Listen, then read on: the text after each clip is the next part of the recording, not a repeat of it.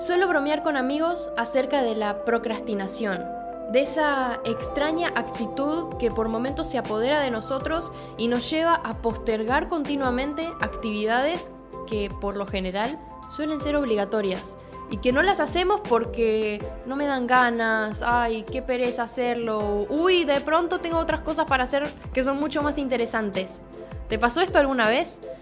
Bueno, si sos como yo de los que postergan actividades o cositas y cada vez son más los pendientes, sumate a este nuevo episodio de Podcast Natural para preguntarnos juntos por qué procrastinamos, si termina siendo algo negativo, ¿tendrá algún efecto positivo sobre nuestras vidas o nuestras actividades, nuestra manera de pensar? ¿Cuáles son las causas que nos hacen procrastinar? ¿Y habrá algún antídoto o alguna manera de evitar procrastinar? Vení, soy Mica Lavandera y esto es Podcast Natural. Podcast Natural. Procrastinar se define como el acto de retrasar o posponer tareas hasta el último minuto o aún después de su fecha límite. Curiosamente, encontré una página que también se llama procrastination.com y me pareció interesante porque daba algunos gráficos acerca de la procrastinación y algunas definiciones. Entre ellas estaba, procrastinar se da cuando pospones las cosas. En lugar de trabajar en tareas importantes y significativas, te encontrás realizando actividades triviales o sin mucha importancia. En la página de psychocentral.com, Susana Kane da 10 aspectos positivos y 10 negativos acerca de la procrastinación. Y esto me resultó llamativo, porque nunca había pensado en la perspectiva positiva acerca del procrastinar. Siempre había escuchado y leído y hablado de la procrastinación o del hecho, la acción de postergar actividades como algo negativo, como algo inútil. Pero Susan Kane me hizo ver el tema desde otra perspectiva. Te comparto algunos de sus aspectos. Cuando procrastinas, estás reflexionando sobre lo realmente importante. Más allá de las obligaciones, estás poniendo en perspectiva lo que es significativo para vos y de acuerdo a eso priorizás a la hora de armar una agenda o desarrollar tus actividades en el día a día. Cuando procrastinas, estás pensando antes de hablar, en el caso de las relaciones interpersonales, algunas veces podemos tener roces o conflictos, cosas por decir y expresar, y conviene procrastinar a veces lo que vamos a decir y reflexionarlo previamente. Decir, ¿tiene sentido expresarlo como quiero hacerlo? ¿Tiene sentido decirlo? ¿Construye para mejor o destruye? Un aspecto positivo de la procrastinación cuando se trata de relaciones interpersonales hacernos conscientes de lo que vamos a decir antes de hacerlo impulsivamente. Otro de los aspectos es que cuando estás procrastinando, desarrollas la creatividad. A veces, cuando se trata de resolver problemas o crear algo de la nada, no suelen ser las primeras ideas las que solucionen la cuestión. Tomarnos tiempo y procrastinar eso que tenemos ganas de hacer ya puede llevar a un beneficio mayor y a un proyecto superador. Mantenemos la idea, la procesamos, la construimos y destruimos varias veces, la moldeamos para luego llevar a cabo algo mejor, mayor. Procrastinamos ahí también. Por último, ella dice, es parte de la vida. Debemos aprender a manejarlo. Todos tenemos esto de postergar, priorizar, hacer o dejar de hacer. Pero ahí está el punto más interesante. Aprender a lidiar y ver qué hacemos con la procrastinación y qué lugar le estamos dando también. Entre los aspectos negativos que Susan Kane menciona en su artículo, ella dice que la procrastinación genera estrés.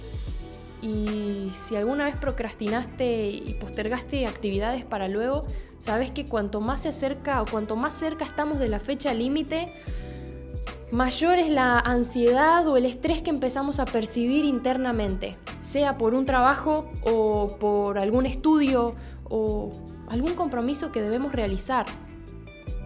Entre los negativos también se encuentra el mal rendimiento académico. Así como el estrés se genera por la procrastinación, se han hecho algunos estudios acerca de este postergar que se da en los estudiantes y cómo su rendimiento académico disminuye a medida que ellos postergan el realizar trabajos o estudiar para exámenes y lo dejan todo para el último momento. Ese es un buen dato si estás estudiando algo. Otro de los aspectos negativos es que no estamos enfrentando nuestros miedos. Un poquito más adelante te lo voy a comentar mejor, pero cuando procrastinamos estamos tratando de esquivar algo que tal vez nos genera miedo y nos estamos haciendo los locos o mirando para otro lado en lugar de enfrentar eso que nos atemoriza o nos intranquiliza. Malgastamos el tiempo.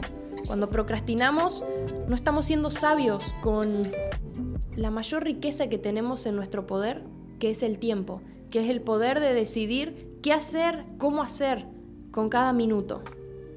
Y entonces, ¿por qué procrastinamos? ¿Por qué postergamos sabiendo que, bueno, sí, tiene algunas cosas positivas, pero también tiene otras negativas? A veces, y por lo general, está relacionado con el tener ganas. Ay, no tengo ganas de estudiar. Ay, no tengo ganas de trabajar o de enfrentar esta conversación.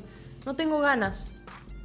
Ese es el peor enemigo, las ganas de la procrastinación. El peor a mi enemigo, diría. Otro factor que nos puede llevar a la procrastinación es el hecho de no saber cómo hacerlo.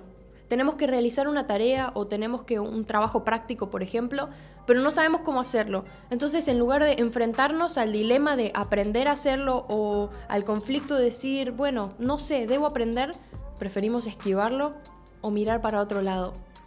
Puede ser que tenemos el hábito de dejarlo para último momento.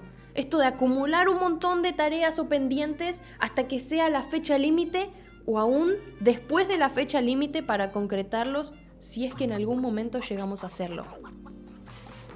Pensamos que en el futuro estaremos más motivados para concretar cierta actividad.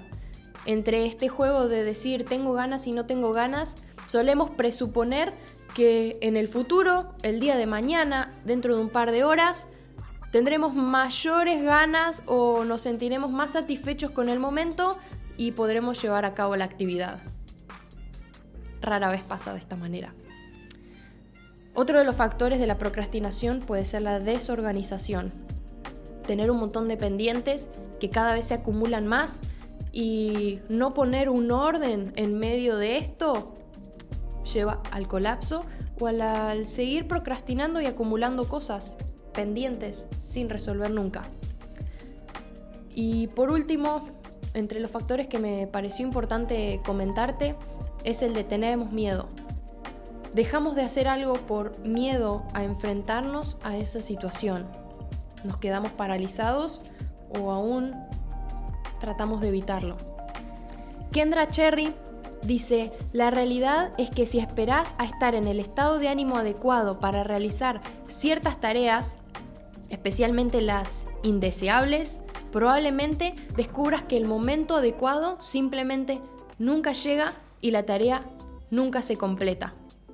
Procrastinar no es ni muy bueno ni muy malo. Entonces, ¿cómo hacemos para tomar las fortalezas y trabajar con nuestras debilidades para crecer y seguir aprendiendo. Me resultó muy interesante un artículo publicado por el diario El País en marzo del 2020, en donde se menciona a la doctora en psicología clínica, Ellen Hendrickson, quien estudió la procrastinación y divide a los procrastinadores en tres grupos diferentes. En primer lugar, podemos mencionar a los que evitan, aquellos que postergan para evitar las consecuencias negativas, evitar la ansiedad, la angustia, el insomnio. Mm, no sé qué va a pasar, entonces mejor evito esta conversación, por ejemplo. No sé qué me va a responder, mejor hago de cuenta que nunca pasó. En segundo lugar, tenemos a los que buscan placer. Reemplazan la actividad que deben realizar por otra que les resulte más interesante o más placentera. Entonces, postergan actividades por un mayor beneficio actual, aunque solo se trata de emociones y sentimientos y poco tiene que ver con la construcción de algo mejor o del futuro, por ejemplo. Y en tercer lugar, tenemos a los optimistas, quienes organizan sus tiempos, sus actividades y piensan que todo les va a llevar muy poco tiempo. Según algunos estudios, el ser humano tiende por excelencia a ser optimista en lo que respecta a la organización de sus tiempos y en pensar que todo va a ser simple y no racionaliza los obstáculos que vendrán o que estarán por llegar. Me pareció interesante que en un estudio realizado en Alemania se compararon cerebros de personas que eran muy procrastinadoras y otros que lo eran menos, y se encontraron diferencias visibles en la formación del cerebro y el desarrollo del mismo. Entonces, ¿cómo dejo de procrastinar? ¿O cómo vuelvo la procrastinación un hábito saludable si es que eso es posible? En primer lugar, como lema de vida o como convicción personal, decido priorizar. Creo que en el destinarle tiempo a la organización de prioridades hay una riqueza fundamental para enfrentar los desafíos del día a día. El trabajo, los estudios, la familia, los amigos, cada actividad y proyecto personal ocupa un puesto y está en cada uno decir priorizo esto frente a una emergencia. ¿Cuál tiene el primer lugar? ¿A cuál le dedicas más de tu vida? Una de las eh, actividades que se recomienda también frente a la procrastinación es el crear una, un to-do list, una lista de cosas por hacer o pasos por seguir. Entonces te toca ahí hacer dibujos en papel, en una aplicación, usando recordatorios, alarmas, la tecnología en general y decir, che, me quiero organizar, ¿cómo puedo evitar tanta procrastinación y hacer mejor uso de mi tiempo? Bueno, un to-do list donde puedas ir chequeando las cosas que vas haciendo y analizando eh, visualmente tus avances puede ser un buen primer paso. O segundo, si contamos la priorización, Calendarizar también puede ser un buen consejo si no tenés una agenda fija o estás medio mareado con tus tiempos y actividades, proyectos, decir, bueno, el lunes lo dedico para esto, el martes para esto otro, el miércoles me lo tomo, el jueves así. Puede ser una buena manera de arrancar y comenzar a generar nuevos hábitos. Eliminar distracciones. A veces la tecnología se vuelve más que un beneficiario, un distractor o alguien que nos tira para atrás. Mejor quédate pendiente de cuáles son tus distractores y cómo podés avanzar para no quedarte atado a un momento o a una actividad específica. Trabajar en periodos cortos también puede facilitar el evitar la procrastinación, no pensar horas de estudio súper largas, sino periodos cortos. Y no olvides de autorrecompensarte. Aunque sea un pequeño logro, puede marcar la diferencia. Si manejas tus tiempos por eh, bloques cortos y los breaks los respetas también, los mini recreos, para decir, bueno, este rato sí uso el celular, este rato lo dedico para salir con amigos, tal vez te encuentres siendo mucho más productivo sin la necesidad de procrastinar compulsivamente. Procrastinar no se trata solo de buscar satisfacción aquí y ahora postergando una actividad, sino puede ser que la estemos sufriendo y posterguemos la actividad o enfrentarnos a ese tema pendiente por miedo a que las cosas se salgan de control o no salgan como las esperamos. Ser consciente de por qué estás procrastinando también puede ayudarte a construir y salir de tu zona de confort para mejorar. Una vez más, este episodio es una invitación a que puedas hacer una mirada interna, analizarte, juzgarte sin lastimar y crecer, proyectar mejor. Soy Mica Lavandera y esto es Podcast Natural.